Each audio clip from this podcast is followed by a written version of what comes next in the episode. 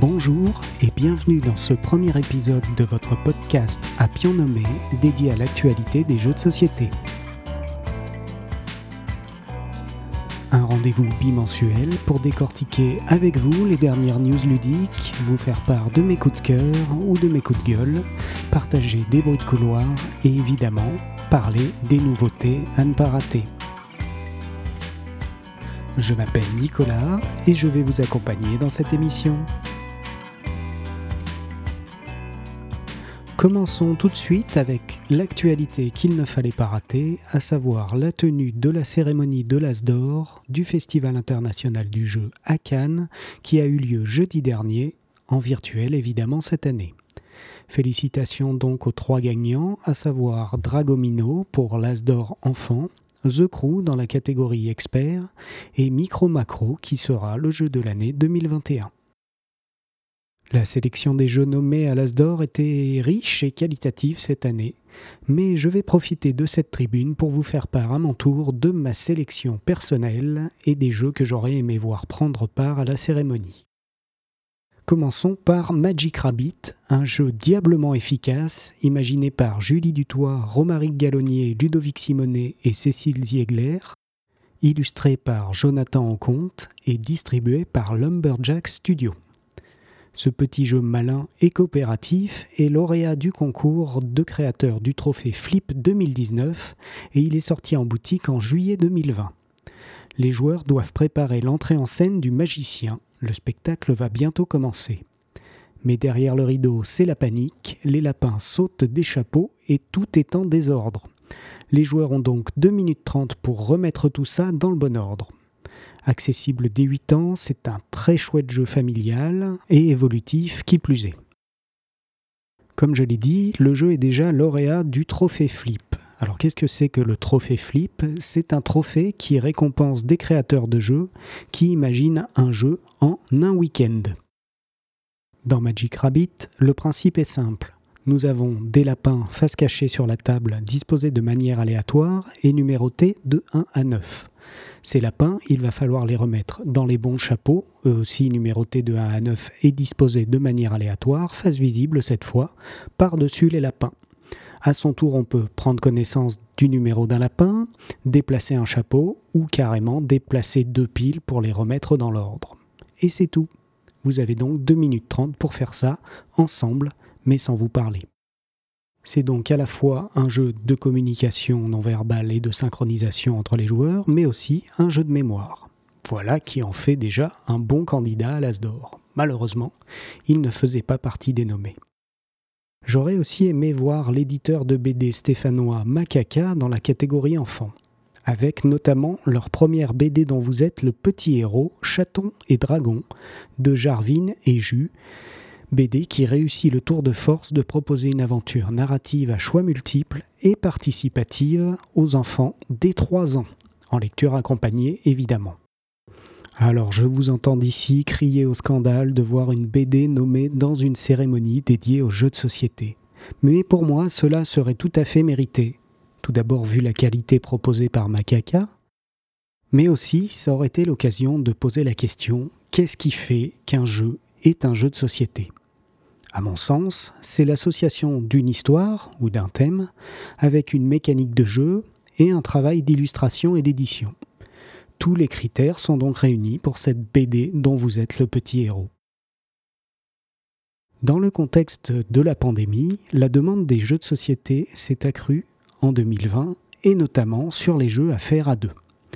Seven Wonders Duel a été un des jeux les plus populaires de l'année passée, au point de se retrouver d'ailleurs indisponible en boutique pendant quelques temps. Mais d'autres jeux se sont aussi fait remarquer pour jouer à deux. J'en citerai justement deux. Tout d'abord, T42, un jeu de bataille revisité de Cédric Chaboussi et illustré par Amandine Dugon. L'un des joueurs incarne Alice et l'autre la Reine Rouge dans un duel de cartes aux règles simples et efficaces. Chaque joueur démarre avec un paquet de cartes plutôt médiocre au départ et chacun révèle une carte, comme dans une bataille classique. La carte la plus forte l'emporte. Mais au fil des plis, les joueurs récupèrent des sabliers, des parts de tarte ou le flamant rose pour obtenir de nouvelles cartes et améliorer chacun son paquet. un jeu de deck building comme on dit. Un autre jeu à deux qui mérite le détour, et cette fois en coopération, c'est La marche du crabe de Julien Protière, illustré par Arthur Depin. Le jeu est édité par Jeux au plat et est tiré de la BD et du court-métrage déjanté La Révolution des crabes. Les joueurs incarnent deux crabes qui se donnent pour mission de sauver leurs huit copains crabes prisonniers des terribles tourteaux. Il faudra se déplacer habilement pour éviter les pièges et se synchroniser alors qu'un des joueurs ne pourra se déplacer qu'à l'horizontale pendant que l'autre ne pourra le faire qu'à la verticale.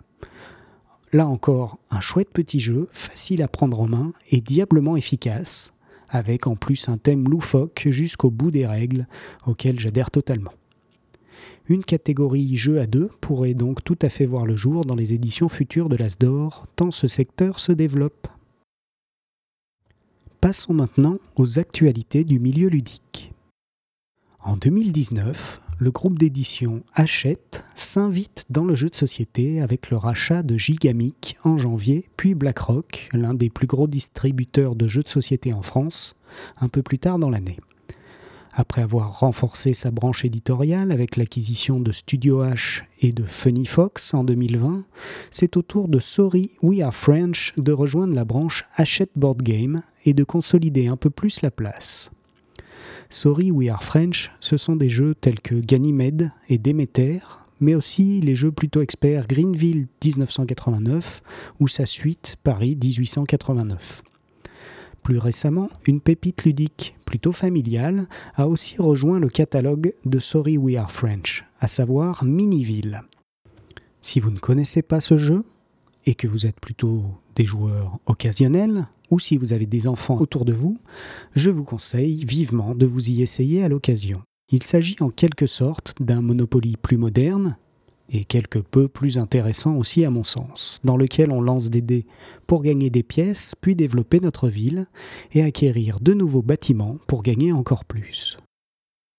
Alors que j'enregistrais cette émission, une nouvelle toute fraîche est aussi tombée. Cette fois, c'est l'éditeur Scorpion Masqué, à qui l'on doit par exemple la nouvelle version de la chasse aux monstres, ou Zombie Kids, Stay Cool, ou encore Master World, qui rejoint à son tour le catalogue des studios Hachette Board Games.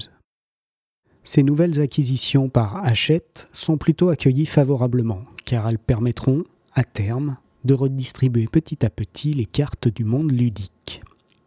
Le fait qu'un éditeur plutôt littéraire tel qu'Hachette s'installe dans le milieu du jeu de société est aussi une preuve supplémentaire que le jeu est un produit culturel à part entière. Un sujet qui me tient à cœur, dans lequel de nombreux acteurs du milieu, des auteurs évidemment, mais aussi des boutiques et même des éditeurs s'investissent et dont nous parlerons d'ailleurs sûrement dans une autre émission. D'un autre côté, le géant tentaculaire Asmodée continue son expansion en rachetant la plateforme de jeux de société en ligne Board Game Arena. Dans un contexte où le jeu sur table et entre amis est très limité, où la possibilité de faire des rencontres autour d'un jeu est inexistante, BGA, pour Board Game Arena donc, est la plateforme qui a su répondre à sa manière à ce besoin de partage de jeux. Asmodée ajoute donc cette nouvelle corde à son arc et ne manquera pas d'y porter numériquement tout ou partie de son catalogue à l'avenir. On retrouve sur la plateforme un peu plus de 300 jeux actuellement pour quand même 5 millions de membres inscrits, dont plus des trois quarts n'est pas francophone, ce qui en fait une plateforme tournée vers l'international résolument. Le contexte actuel n'est évidemment pas étranger à la recherche des joueuses et joueurs pour continuer à jouer sans se voir. Reste à savoir si ce phénomène se stabilisera pour conserver une telle audience ludique sur le site. Reste aussi à savoir si les auteurs et éditeurs divers continueront à s'impliquer sur une plateforme au départ collaborative, mais désormais aux mains du géant ludique Asmodée. Quelques bruits de couloir. Matt Leacock a su nous régaler à grande force de jeu sous tension avec sa série Désert interdit, Île interdite et Ciel interdit, ou bien sûr avec le jeu d'actualité, à savoir Pandémique, où les joueurs tentent d'endiguer une pandémie mondiale, la rumeur veut qu'il prépare désormais un Pandémique Zone Rouge Europe. J'apprécie tout particulièrement le format Zone Rouge du jeu coopératif Pandémique, qui en est une version express en quelque sorte, où la partie est plus courte mais aussi plus intense. Hâte donc de découvrir ce volet européen. L'éditeur Funforge, de son côté, annonce l'arrivée au mois d'avril d'un jeu de société Kung Fu Panda. Les jeux à licence ne sont pas toujours des réussites, nous verrons donc ce qu'il en sera cette fois-ci. Un petit passage du côté des auteurs et précisément du Frenchie Bruno Catala qui n'arrête jamais.